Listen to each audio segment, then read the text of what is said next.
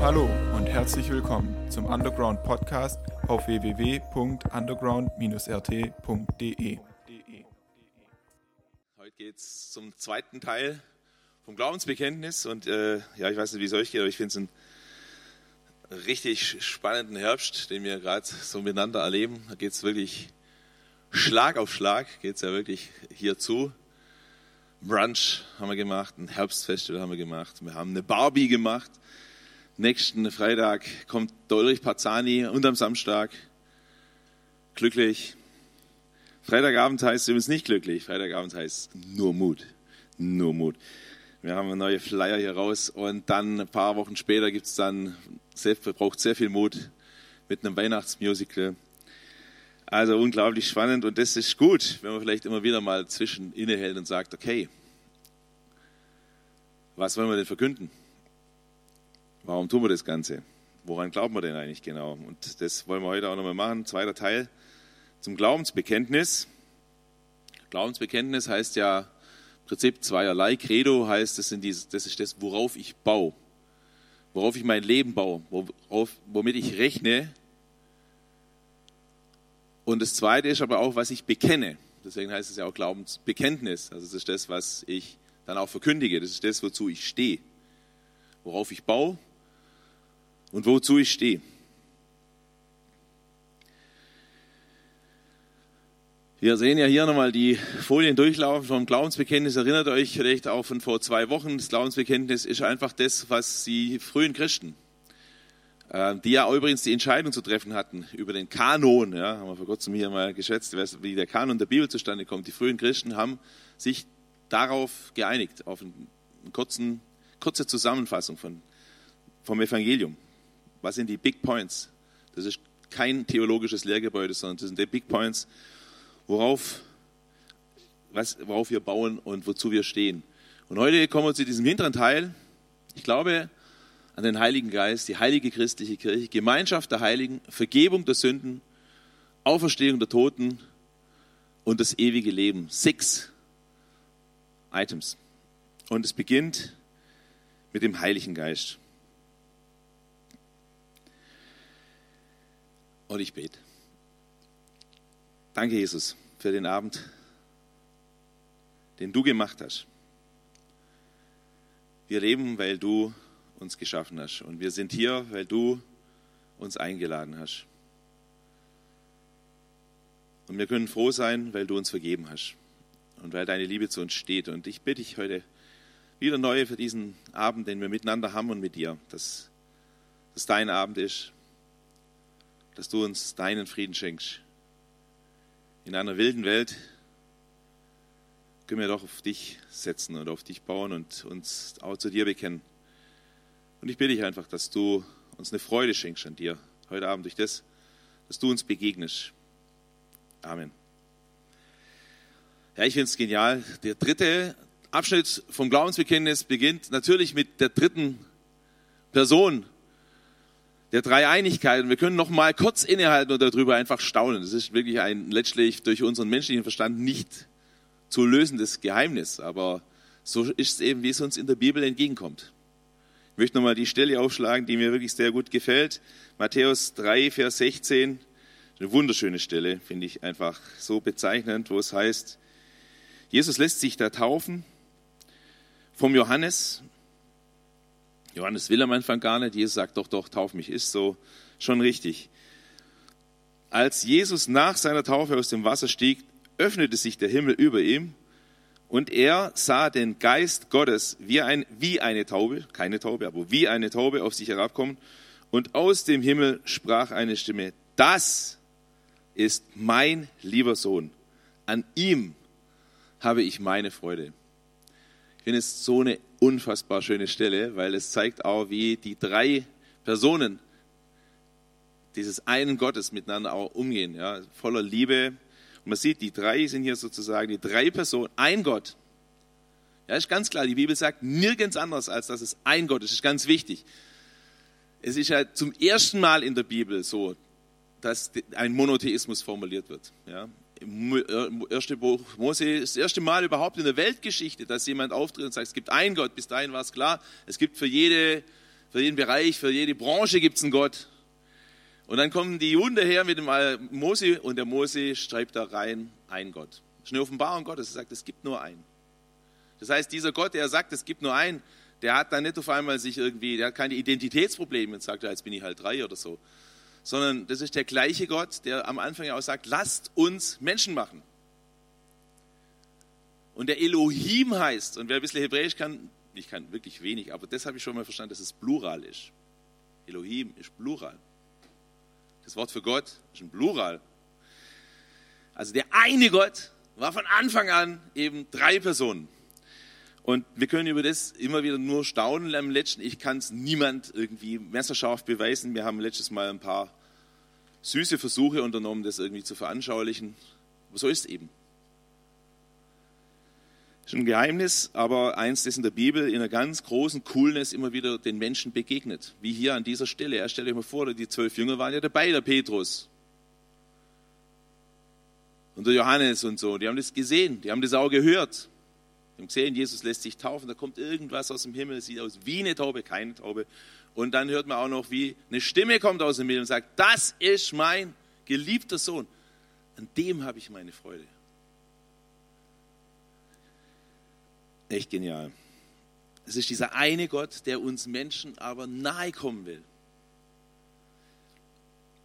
Und der kommt uns so nahe, das ist vielleicht auch das Stück weit das Geheimnis dieser Personen, der kommt uns nahe in Jesus historisch als der Erlöser. Und dann sagt Jesus, und das ist das Wunderbare am Heiligen Geist, und dann werde ich wieder zu euch kommen, sagt er selber, ich werde zu euch kommen. Der Beistand wird für immer bei euch bleiben. Das ist Jesus in uns. Jesus in uns, das ist der Heilige Geist. Ist eine Person, keine Kraft. Ja. Sieht man in Matthäus 28, Vers 19, wo es heißt, wir sollen taufen auf dem Namen des Vaters, des Sohnes und des Heiligen Geistes. Du tauschst nicht auf den Namen von einer unpersönlichen Kraft, sondern es ist eine Person, aber mit Kraft. Der Heilige Geist, ihr Lieben. Und das ist jetzt vielleicht auch der Schlüssel, um diese, diesen letzten Abschnitt zu verstehen. Das ist so additiv, so aufgelistet, wie so, so Spiegelstriche macht, hat man, fragt man sich ja, warum ist es so aufgelistet? Ja, die Klammer drumherum um den ist natürlich der Heilige Geist. Dieser dritte Artikel, das wird man sehen, immer wieder schimmert es durch. Der dritte Artikel vom Glaubensbekenntnis, letztlich geht es da um Heiligen Geist. Der Heilige Geist ist Jesus in uns. Johannes 14 sagt Jesus, ich gehe, aber ich werde euch nicht allein lassen. Ich komme zu euch, sagt er. Der Beistand kommt. Ist im einen und demselben Satz drin. Kolosser 1, 27, Schlüsselstelle, die schlagen wir auf miteinander. Die Stelle, das ist so eine Stelle, wo, wo ich auch mal sagen würde, boah, schadet nichts, die auswendig zu lernen.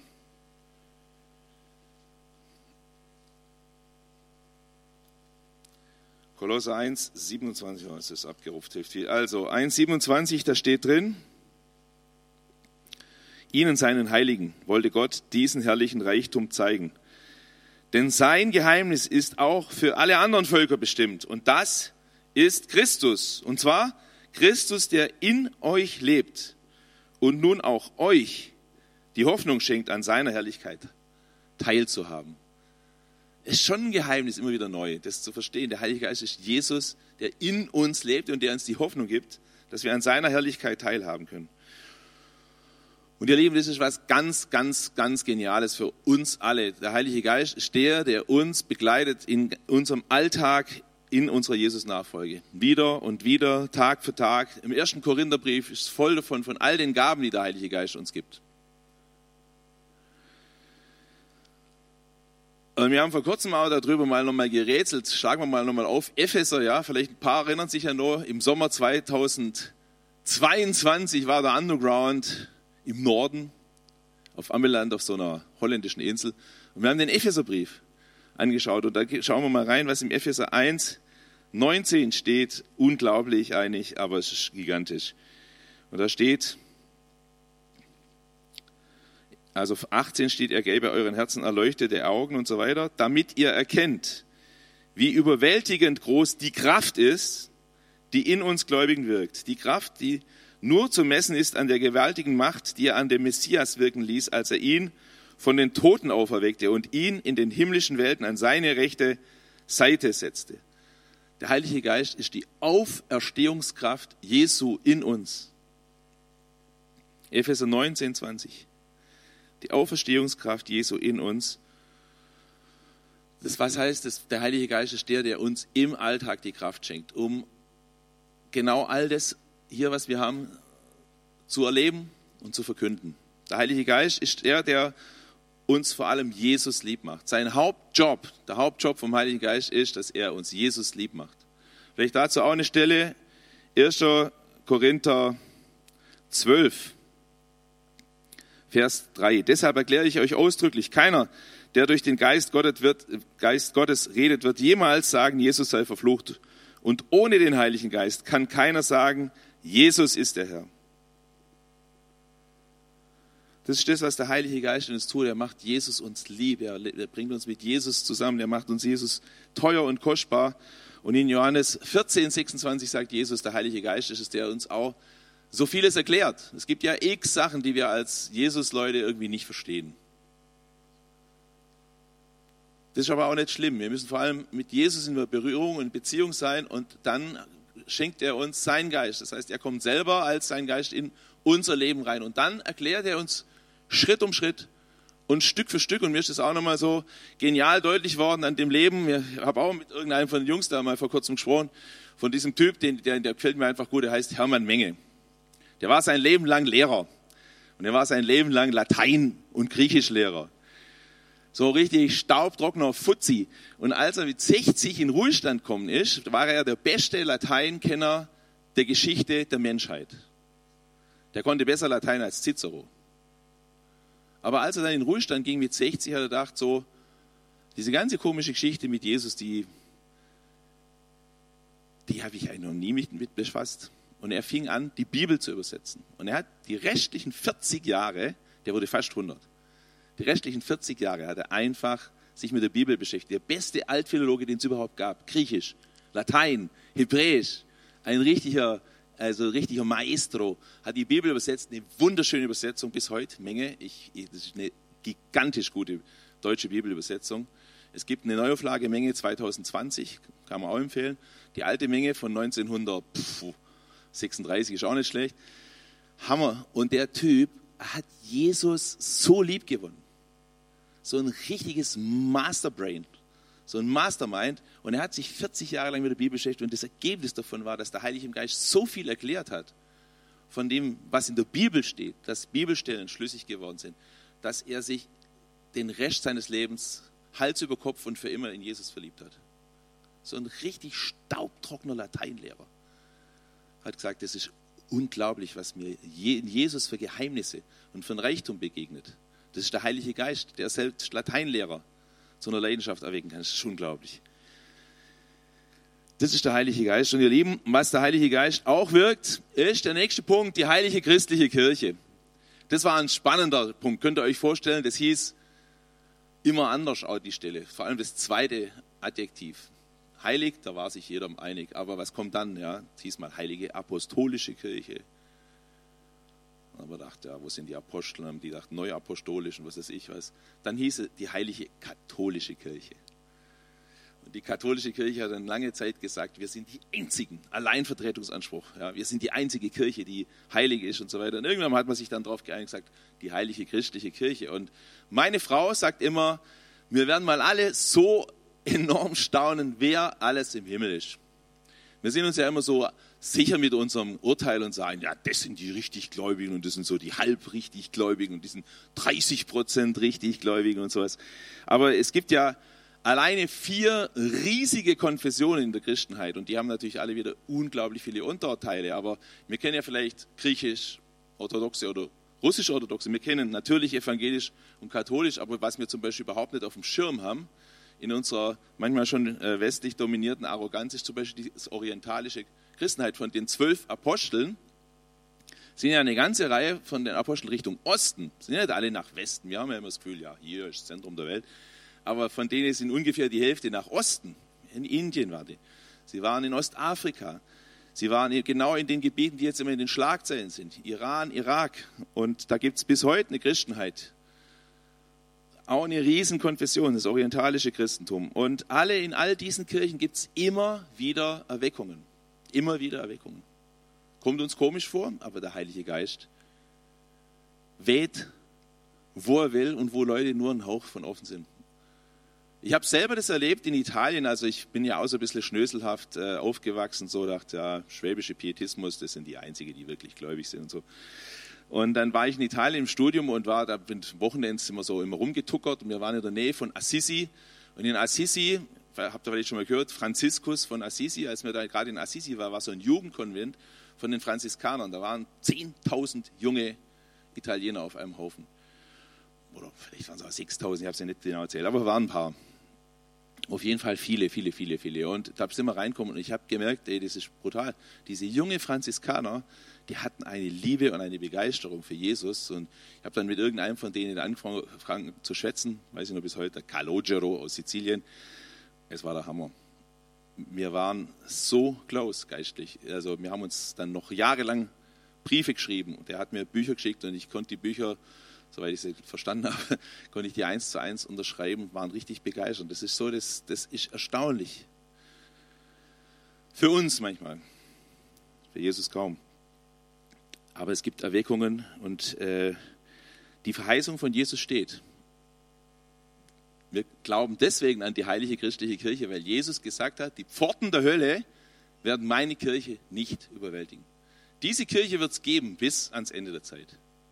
Das hat Jesus so verheißen. Jesus hat gesagt, diese Kirche, das heißt die Gemeinschaft von all denen, die Jesus lieb haben, wurscht woher, wurscht aus welcher Gemeinde oder Konfession, die Leute, die Jesus lieb haben, diese Gruppe, das ist ja die heilige christliche Kirche, die wird keine Macht dieser Welt überwinden können. Keine Macht dieser Welt. Wird es geben bis zum Schluss. Es wird Zeugen Jesu geben bis zum Schluss. Es wird die Gemeinschaft der Heiligen geben bis zum Schluss.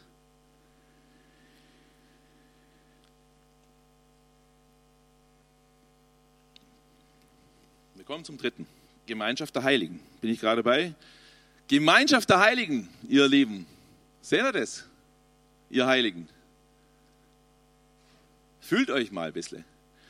Weil das Coole ist, das hat genau null mit deiner Leistung zu tun. Ja, wir sind Heilige, hier sitzen Heilige. Ist echt so. Unterschreib morgen mal in der Schule irgendwie mit Heiliger Johannes vorm Stickel oder so. Aber das Geniale ist, wir sind Heilige heiliger Nathanael, heilige Hannah, heiliger Joas. Ja, das sind wir. Warum? Weil wir gemacht worden sind. Wir sind heilig gemacht von Jesus. Einfach durch das, dass er uns in seine Nachfolge berufen hat und wir haben Ja gesagt. Nichts, was wir verdient hätten. Das ist im Mittelalter ein bisschen verkorkst worden, leider mit dem heiligen Status. Aber die Heiligen der Bibel heißt einfach, das sind die Leute Jesu, die Jesus gesagt hat, die können mir die habe ich erkauft und die haben zu mir Ja gesagt und deswegen gehören sie mir und deswegen sind sie heilig. Das ist, wenn man es so will, vielleicht, ja, ist ein ganz schwacher Vergleich wieder, aber das ist ein bisschen wie die Immunität der Abgeordneten. Wisst ihr, dass Abgeordnete eine gewisse Immunität besitzen, da darf keiner so kurzerhand ran und darf die anklagen oder so, dann muss man zuerst mal den ihre Immunität auflösen und dann erst. Und so ähnlich ist es von Jesus über unserem Leben erklärt. Wir sind die Heiligen. Gemeinschaft der Heiligen. Ja, wichtiger Punkt, Leute. Da halten wir mal noch mal kurz inne. Erinnert euch, also, äh, oder ja, vielleicht können wir das mal, oh ja, komm, da schauen wir mal an Sonntagspredigt wieder zurück. Matthäus 25. Matthäus 25, Abvers 31, Hammerstelle. Ganz starke Stelle, die können wir immer mal wieder brauchen heute Abend. Wenn der Menschensohn in seiner Herrlichkeit kommt und mit ihm alle Engel, wird er auf seinem Thron der Herrlichkeit sitzen. Dann werden alle Völker der Erde vor ihm zusammengebracht. Und er wird sie in zwei Gruppen teilen, so wie ein Hirte die Schafen von den Ziegen trennt. Die Schafe wird er rechts von sich aufstellen, die Ziegen links. Dann wird der König zu denen auf seiner rechten Seite sagen, kommt her, euch hat mein Vater gesegnet, nehmt das Reich in Besitz, das von Anfang der Welt an für euch geschaffen worden ist. Denn als ich Hunger hatte, habt ihr mir zu essen gegeben. Als ich Durst hatte, gabt ihr mir zu trinken. Als ich fremd war, habt ihr mich aufgenommen. Herr, werden dann die Gerechten fragen, wann haben wir dich denn hungrig gesehen und dir zu essen gegeben? Oder durstig oder dir zu geben? Wann haben wir dich als Fremden bei uns aufgenommen? Darauf wird der König erwidern, ich versichere euch, was ihr für einen meiner geringsten Brüder getan habt, das habt ihr für mich getan. Die Gemeinschaft der Heiligen, Leute. Die Bibel ist voll davon, von solchen Stellen und so ähnlichen Stellen, dass das Kennzeichen für die Welt, das muss man sich auch schon mal klar machen, das Kennzeichen für die Welt ist, das, ist die Liebe im Umgang von uns untereinander. Das ist eine heiße Ansage. Unser Umgang ist die entscheidende Werbung für Jesus. Unser Umgang ist das Kennzeichen und Markenzeichen für die Gemeinde der Jesus-Nachfolger. Und ihr merkt, wenn ihr nur eine Sekunde drüber nachdenkt, dafür brauchen wir echt einen Heiligen Geist.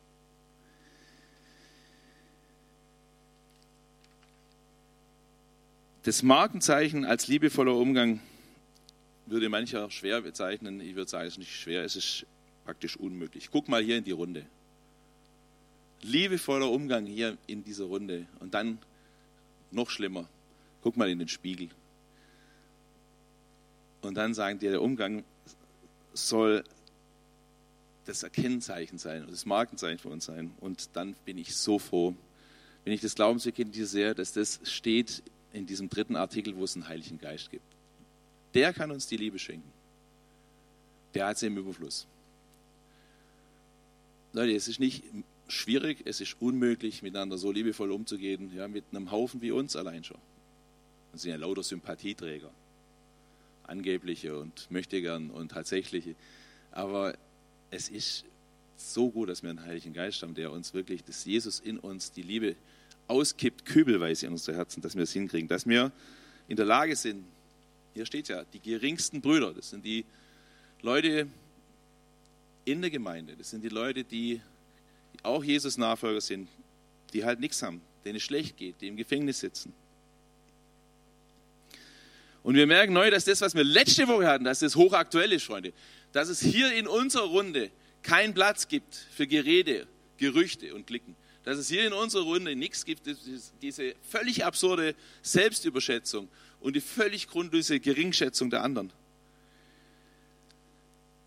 Darum geht es, Leute. Wenn wir hier das Markenzeichen sein wollen für das, was Jesus und sein, der Umgang ausmacht, dann müssen wir wirklich uns verabschieden von dem, dass wir übereinander schlecht denken, dass wir irgendwie übereinander motzen.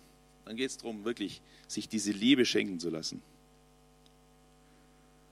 Es ist seine Liebe. Es ist seine Liebe, die uns das möglich macht. Und es kommen wieder die, Leute, es kommen wieder die harten Abende auf uns zu. Nächsten Freitag beispielsweise oder in drei Wochen, wo es darauf ankommt, dass wir hier auch miteinander durchhalten, mit Bums, ohne Wehleidigkeit. Und dass es nicht darum geht, irgendwie dann lächelnd zu chillen, während die anderen die Stühle stellen und schuften, sondern zusammenzuhalten. Wie ein Bautrupp, ja, ich sag's mal einfach so, wie ein Bautrupp. Starkes Wort irgendwie, oder? Wie ein Bautrupp hier Reich Gottes zu bauen, Freunde. Stühle abzubauen und wieder aufzubauen. Ärmel hochzukrempeln, mit anzupacken, zu sagen, hier, das ist unsere Baustelle und da kämpfen wir miteinander. Jetzt kommt wieder der Moment, wo ich eine meiner Lieblingsphrasen anbringe, Leute. Gut aussehen oder gut aussehen? Das ist die Meisterfrage. Ja? Will ich gut aussehen, gut rüberkommen oder will ich gut aussehen, was bauen, das was wächst? Es ist die Liebe, es ist das Herz am Ende des Tages. Leute, es ist tatsächlich so bin jetzt wirklich seit 30 Jahren in diesem Business, auch in der Schule mit Pädagogik und allem. Am Ende des Tages ist die Liebe. Das ist, was die Herzen verändert.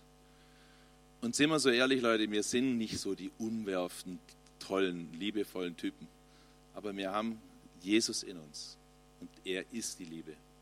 Und er gibt genügend Liebe, die wir brauchen füreinander. Und er kann uns das schenken. Dass wir nicht mehr übereinander schlecht reden müssen, dass wir nicht mehr in unseren Klicken hocken müssen, sondern dass wir wirklich miteinander umgehen, dass man denkt, wow, das ist nicht von dieser Welt. Das wünsche ich mir. Wir kommen zum Schluss. Vergebung der Sünden, Auferstehung der Toten und das ewige Leben. Ihr Lieben, ihr habt es ihr habt's gerade auch diese Gerichtsszene nochmal gelesen. Vergebung der Sünden, die gibt's. Das ist doch die umwerfende Botschaft. Kein Mensch hier auf diesem Planeten muss die Schuld die wir alle Menschen aufhäufen, Tag für Tag, durch unseren Egoismus, durch unsere Rücksichtslosigkeit, durch unsere Lieblosigkeit. Keiner von uns muss sein Leben lang mit dieser Schuld rumlaufen und keiner muss mit dieser Schuld vor allem vor dem Richter stehen. Das ist doch was Geniales. Das ist eine absolut umwerfende Botschaft. Diese Vergebung der Sünden, die gibt's und wir brauchen sie alle. Ob katholisch, evangelisch, freikirchlich, CGR oder nicht CGR. Wir alle brauchen diese Vergebung. Dringend. Der Heilige Geist zeigt uns das auch übrigens. Der Heilige Geist bringt das auch ins Licht in unserem Leben, wo wir denken, Mann, das muss jetzt echt weg. Aber ich möchte es auch nochmal hier ganz betont feiern. Es gibt Vergebung, egal welche Schuld. Jede einzelne Schuld ist vergeben. Und ich möchte es auch mit einer relativ dramatischen Geschichte auch nochmal vielleicht verdeutlichen, dass es in unseren Köpfen und in unseren Herzen und in unserem Bauch und zwischen den Ohren fest bleibt, dass wir das wissen. Es gibt Vergebung. In diesem schrecklichen 7. Oktober morgens, als die Hamas-Terroristen gekommen sind und die Kibbutz reingekommen sind. Ich habe mir vor kurzem, Kerstin und ich haben da abends einen Film gesehen, von, haben sie ein Mädchen interviewt und dieses Mädchen saß in ihrem Safe Room zusammen mit ihrem Freund, die hatte ihn ein paar Monate vorher kennengelernt, die waren ein Herz und eine Seele, die waren so richtig verliebt. Die haben bei Barbie und Ken waren die ganz weit vorne, würde ich sagen. Die waren total verliebt. Es gibt hinreißende Filmszene von den zwei. Abgefahren. Er hat sie irgendwie erobert. Er war ein richtiger Draufgänger, so ein Quatschkopf, so ein Spinner und sie war ein total goldiges Mädchen und die waren so richtig happy und dann sind sie an diesem 7. Oktober morgens in diesem Safe Room. Die Safe Rooms sind super gegen Raketen, aber überhaupt nichts, wenn jemand reinkommt, weil die Türen gar nicht zumachen kannst. Und sie, sie liegen da in diesem Safe Room und dann kommen die Terroristen an ihr Haus, gehen ins Haus rein, finden den Safe Room und wie sie es ganz oft gemacht haben, sie sind da nicht reingegangen, weil sie da Angst hat, dass sie jemand sie attackiert, sondern sie haben dann einfach in die Safe Rooms Handgranaten reingeworfen. Ziehst den Stecker, schmeißt die Handgranate und der Safe Room hat ja so starke Wände, dass das reicht sozusagen um die Leute. Und der Typ hat sich auf alle drei Handgranaten draufgeworfen. Und sie hat komplett überlebt. Sie sitzt auf dem Sofa, komplett gesund. Und ihn, ja gut, muss man jetzt nicht viel, keine Details, aber ihr könnt es euch vorstellen, das, was Jesus gemacht hat. Nur ein für alle Mal mit unserer ganzen Schuld. Mich hat es total bewegt. Der Typ, der hat die so geliebt. Er hat gesagt, vergiss mein Leben. Mädle, leb du. Du sollst leben ich möchte, dass du lebst. Er hat sich draufgelegt auf das Ding, hat alle auf, auf sich genommen. Keine Wucht hat sie getroffen. Sie hat sich hinter seinem Leichnam dann versteckt, haben sie nicht gesehen, keiner hat sie gefunden. Sie hat komplett überlebt, weil er sich komplett geopfert hat für sie. Das was Jesus gemacht hat. Mit der ganzen Wucht unserer Schuld hat er sich, hat sich da draufgelegt und hat die ganze Schuld weggenommen. Es gibt Vergebung, Leute. Das ist das Unglaubliche, was jeder Mensch hören und wissen darf.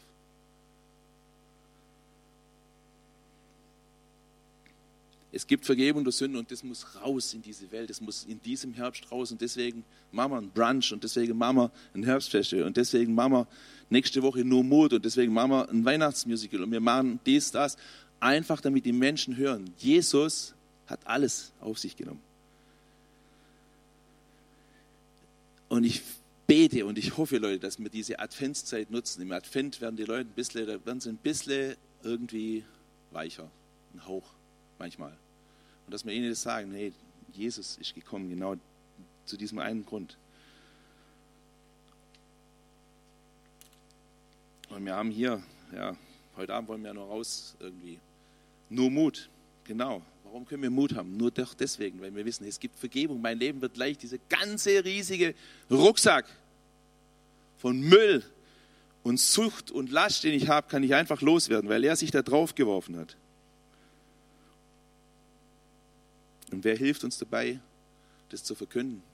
Ja klar, sein Geist. Er kann uns sagen, was wir sagen sollen. Er kann uns zeigen, wen wir ansprechen sollen. Er kann uns die Leute aufs Herz legen, die die Leute sind, die gerade deine sind. Vielleicht, ich, ich bin ja davon überzeugt, jeder von uns hat in jeder Zeit seines Lebens so drei, vier, fünf Leute, zu denen uns Jesus ganz besonders schickt, mit denen wir in dieser Phase des Lebens, vielleicht für sechs Wochen, sechs Monate oder was auch immer, ganz besonders die Gelegenheit haben, dass sie uns zuhören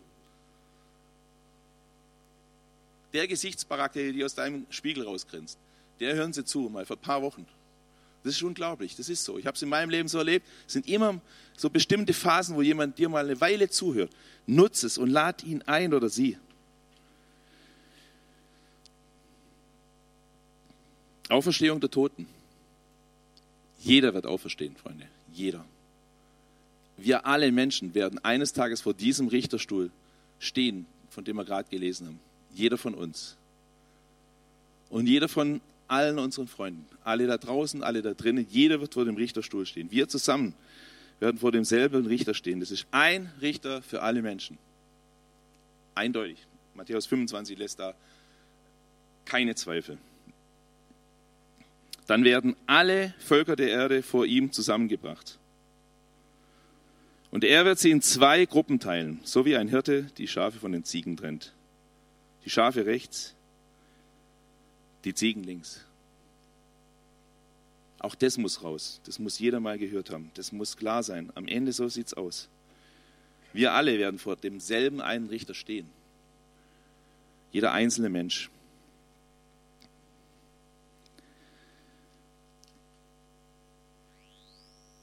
Und dann, Leute, der absolute Zielpunkt unseres Glaubens.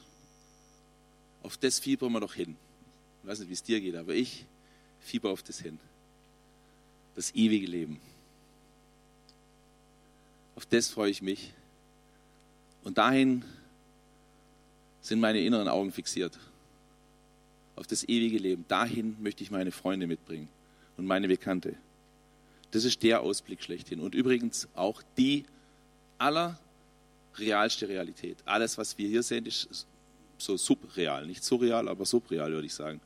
Aber die Ewigkeit ist das Realste, was es gibt. Das, was mehr Bestand, mehr harte Faktenbestand hat als alles andere, ist die Ewigkeit. Dieses ewige Leben, das Jesus ja auch selber ist, das aber ist das ewige Leben, sagt Jesus, dass sie dich, den Vater und der, den du gesandt hast, Jesus Christus, kennen. Dass sie in Beziehung stehen. Das ist das ewige Leben. Auf das freue ich mich, Leute. Und das möchte ich auch verkünden. Und ich möchte sagen, das gibt's. Das ist das Schönste, das Größte, was wir jemals erleben werden. Diese Party, diese Hochzeitsparty im Himmel, die kein Ende nimmt. Wo es kein Fach Wirtschaft mehr gibt, weil es keine Knappheit mehr gibt. Wo alles da ist im Überfluss. Es wird so überragend, aber es ist entscheidend, dass wir da dabei sind. Dass wir dabei sind. Und es sollte keiner rausgehen heute Abend mit einer Ungewissheit, sondern Leute, lasst uns darüber klar werden. Bin ich dabei? Und sind die dabei, die mir lieb sind? Ich hoffe, dir sind ein paar Menschen in deinem Leben lieb. Ich hoffe es. Sonst muss dein Herz zwicken und gucken, ob es nur lebt. Aber dann haben wir einen Heiligen Geist, der kann uns auch Liebe schenken, dass wir Leute lieb gewinnen, die uns nicht egal sind, die uns nicht völlig egal sind.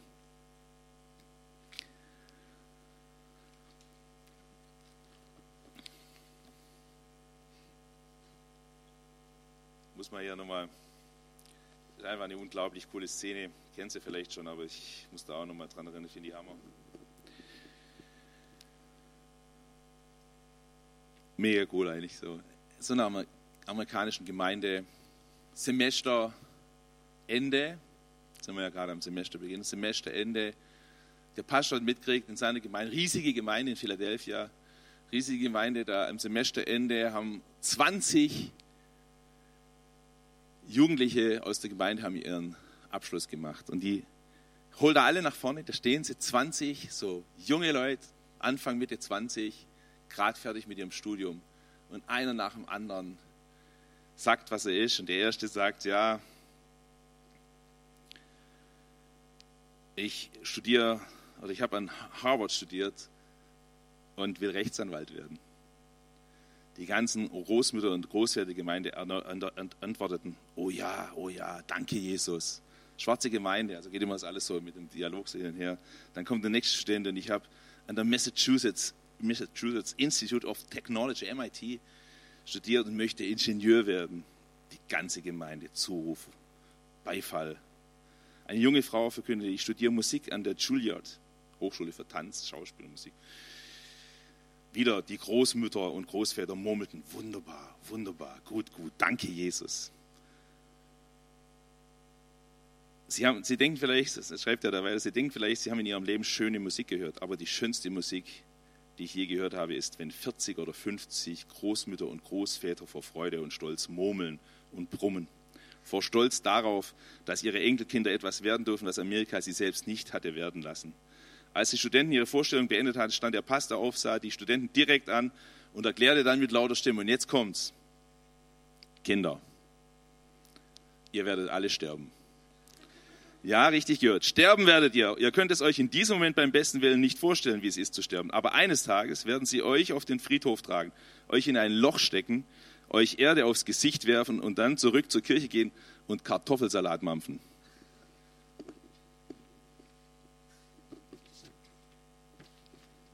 Als ihr geboren wurdet, da habt ihr geweint. Alle anderen dagegen waren glücklich. Ist es nicht so? Wenn ihr sterbt, dann seid ihr glücklich und alle anderen werden weinen. Es kommt darauf an, wofür ihr im Leben steht.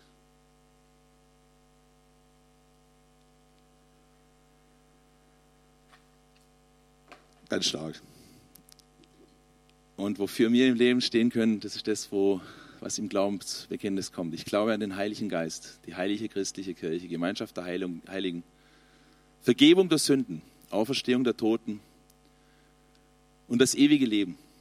Und ich möchte nicht vorher beten, als bevor du vielleicht an deinem Platz noch schön in aller Ruhe Jesus deine Antwort gibst auf diese Frage, wofür du stehst im Leben, bevor sie dir dann Erde aufs Gesicht werfen und Kartoffelsalat essen und du dich freust, weil du längst woanders bist. Jesus, hab du Dank, dass du uns deinen Geist schickst und schenkst. Danke, dass du uns deine Liebe schenkst, die wir brauchen für den Umgang miteinander. Lauter schwierige Leute hier, aber du schenkst uns die Liebe füreinander.